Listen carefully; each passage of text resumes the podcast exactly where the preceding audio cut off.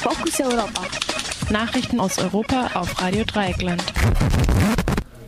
Die Fokus Europa Nachrichten am Freitag, den 3. Mai 2019. Zunächst der Überblick. Großbritannien. Verteidigungsminister muss gehen. Nachfolgerin ist EU-Skeptikerin. 140.000 Menschen auf der Flucht vor Kämpfen in Nordsyrien. Spanien liefert venezolanischen Oppositionellen nicht aus. Grün-Schwarz schiebt Geflüchtete aus zahlreichen Bundesländern ab. Und nun die Nachrichten im Einzelnen. Die britische Premierministerin Theresa May hat Penny Mordaunt zur neuen Verteidigungsministerin ernannt. Mordaunt folgt damit auf Gavin Williamson, der wegen mutmaßlicher Indiskretionen am Mittwoch entlassen worden war. Damit hat Theresa May bereits das elfte Kabinettsmitglied in ihrer Amtszeit verloren. Williamson wird von der Regierung vorgeworfen, Informationen aus den Sitzungen des Nationalen Sicherheitsrats an die Zeitung Daily Telegraph weitergegeben zu haben. Die Zeitung hatte bereits vergangene Woche darüber berichtet, dass die britische Regierung den chinesischen Konzern Huawei mit dem Ausbau des 5G-Mobilfunknetzes beauftragen wolle. Die von der Regierung vorgebrachten Beweise gegen Williamson sind bislang nirgends veröffentlicht worden.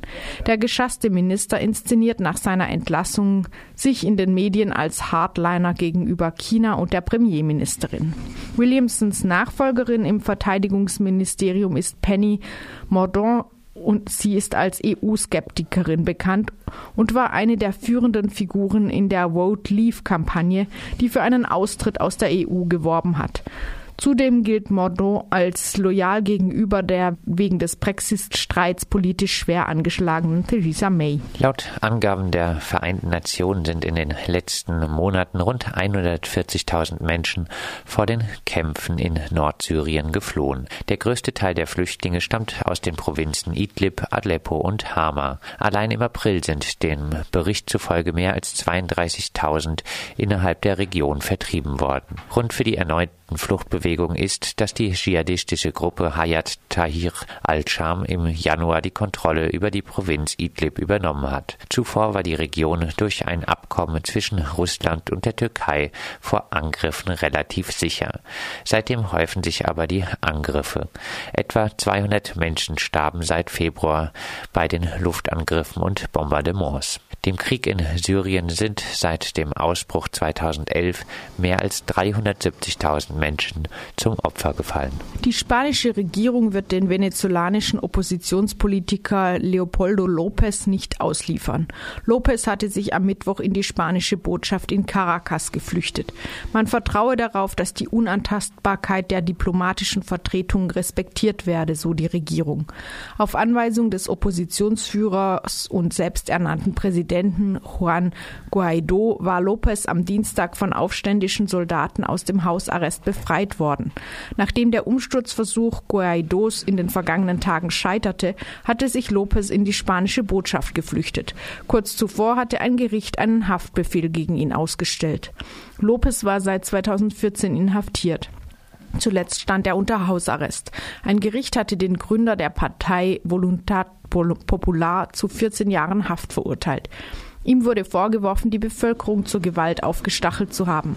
Bei den Protesten gegen die Regierung starben damals 40 Menschen.